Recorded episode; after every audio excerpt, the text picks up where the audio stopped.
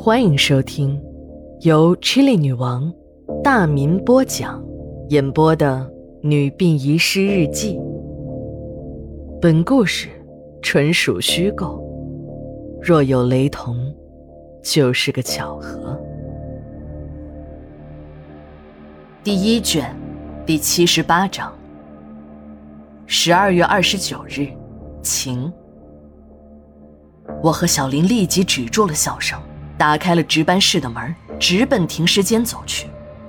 虽然在馆里面工作不是一天两天了，但在夜里出入停尸间还是让我浑身不自在，总好像有什么东西跟在我的后面。小林在前面走，我在后面跟着，还不时的回头看一看。我好像真的是落下了病根儿。自从刚到殡仪馆时，给那个女孩的遗体用冷水冲洗。那个女孩的头部垂在停尸床的下面，一双眼睛死死地盯着我。从那以后，每次走夜路，我都会感到那双空洞的眼睛在背后望着我。还好，我知道小林有功夫，尤其是腰里还别着家伙，我的胆子就大了很多。我们穿过一排排的停尸床，来到了冷冻区，检查了一下。我们发现，原来是由于供电不稳定，水晶棺的一条供电线路发生了短路。那道一闪即逝的白光就是电源短路造成的。还好，虚惊一场。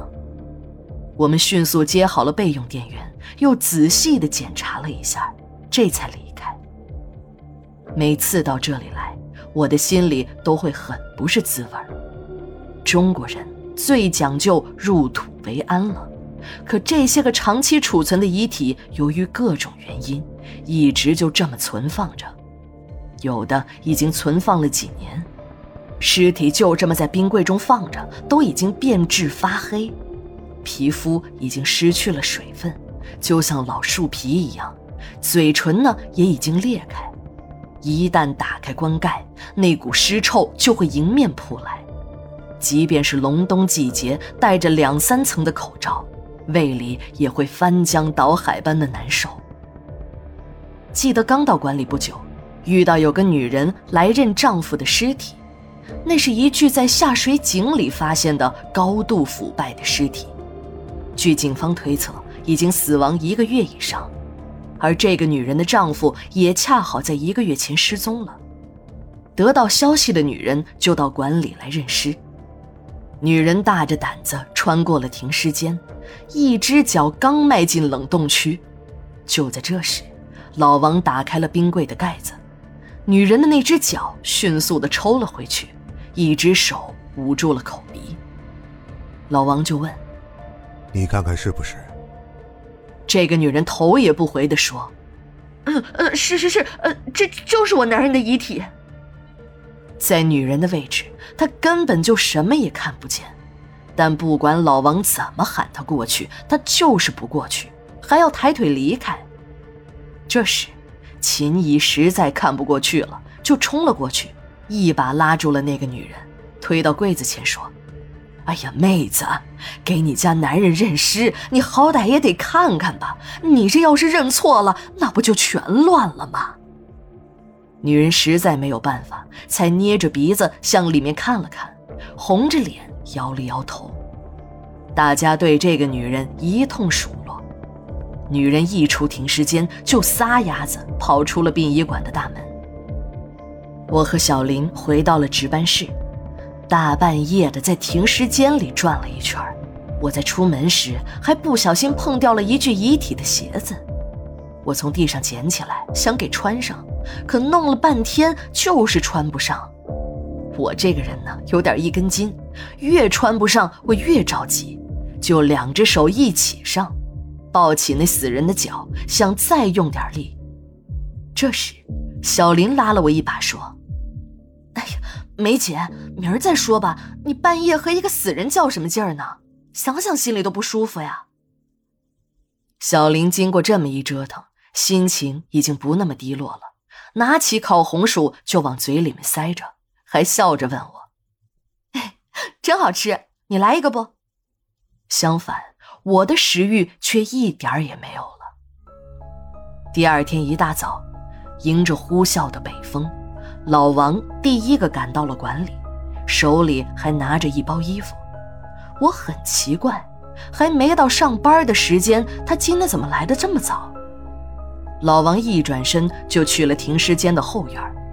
我由于熬夜，眼睛还没有完全睁开，心想这个老王又搞什么鬼？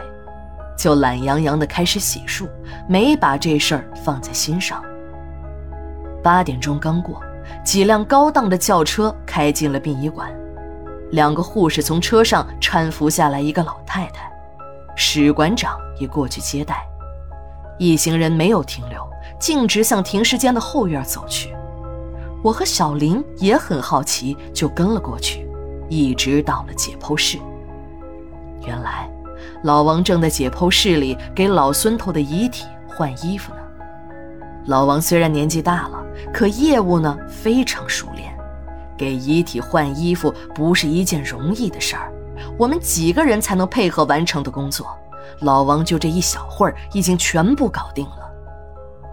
老孙头是自己剖腹死的，巨大的疼痛让老孙头的整张脸都已经扭曲变形了。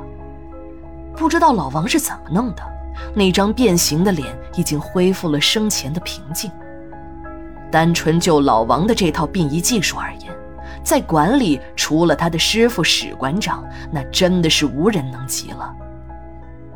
老太太推开了搀扶她护士的手，走到老孙头的遗体边，伸出那苍老的手，在老孙头冰冷的脸上抚摸着，泪水从干瘪的眼角流出。顺着褶皱的方向，瞬间就湿润了整个脸庞。老太太的嘴角也在颤抖，由于年龄太大，牙齿已经全部掉光了，嘴唇向里面深陷着，嘴角两边的黑痣上还长出了几根毛发。老王死死地盯着老太太的脸，俯下身对老太太轻声说：“你是小春的妈，孙家阿姨吧？”阿姨，还认得我吗？我是小圣子呀。小圣子是老王的乳名，以前听老孙头和老潘头叫过。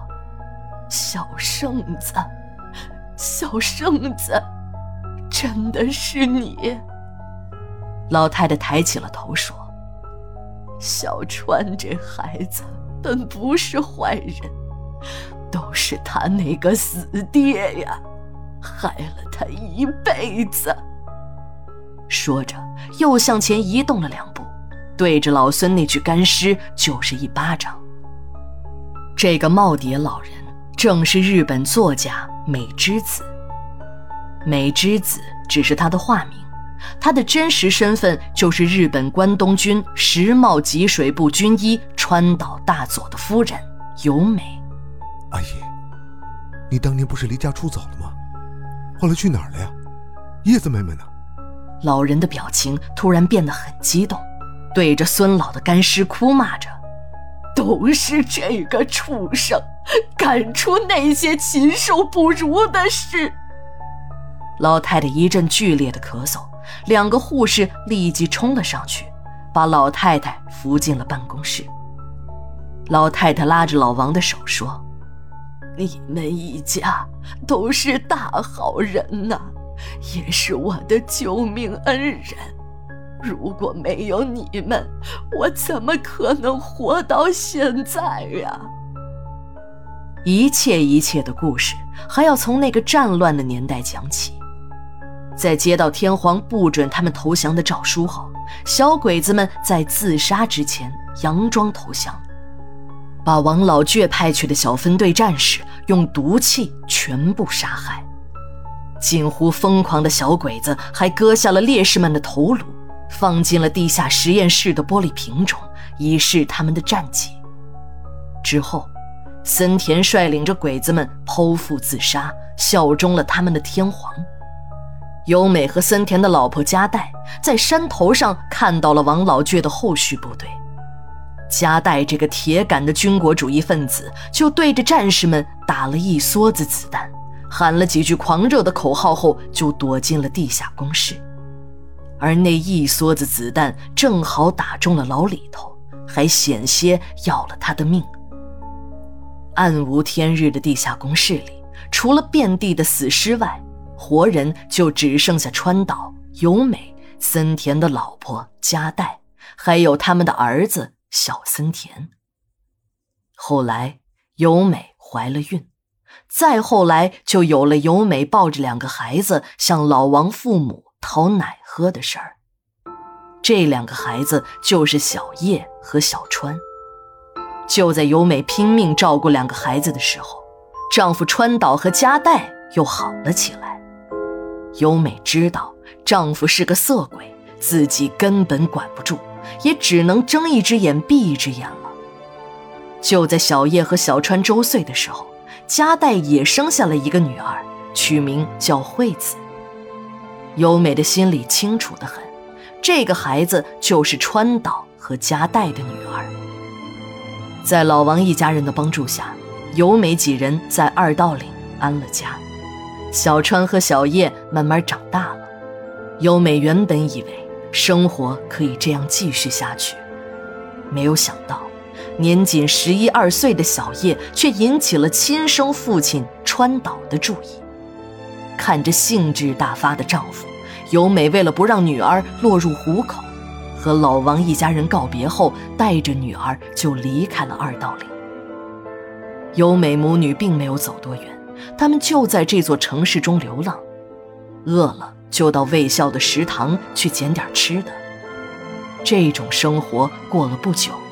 蓬头垢面的娘儿俩就被好心的食堂管理员老文收留了。从此，由美开始在卫校的食堂帮忙，也算是有了一个落脚的地方。时间长了，由美感觉老文这个人很实在，在同事的撮合下，就嫁给了老文。老文是个老实人，对由美母女也很好。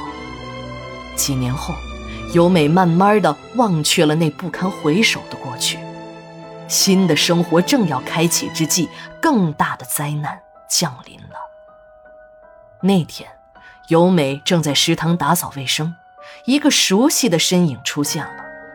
那个人也注意到了她，没错，那就是她的丈夫川岛。原来，在由美出走后，二道岭呢，也像其他地方一样。开始了一次次镇压反革命分子的热潮，川岛和加代怕被发现，就诈死瞒过了善良的乡亲们，偷偷的离开了二道岭，到处流浪。对外呢，就以夫妻相称。流浪了一段时间后，辗转到了卫校，发现了由美，就要挟由美给自己和加代找个落脚的地方，要不然就要举报由美的身份。由美不得已，就对老文说：“那两个人是自己的亲戚。”在老文的帮助下，川岛和加代就在学校宿舍当起了门卫。然而祸根也就此埋下。不久，川岛开始得寸进尺了。这个色魔一有机会就要蹂躏由美，而由美害怕把事情闹大，步步退让，忍气吞声。没想到。由美的忍让却酿成了更大的悲剧。那天，老文感冒发烧，由美替老文在食堂值班。由美临上班前还叮嘱女儿，要不时的用冷毛巾给爸爸擦下脸。就在由美下班回来，推开房门，眼前的景象让她一阵天旋地转。十二月三十日，日记连载，明天继续。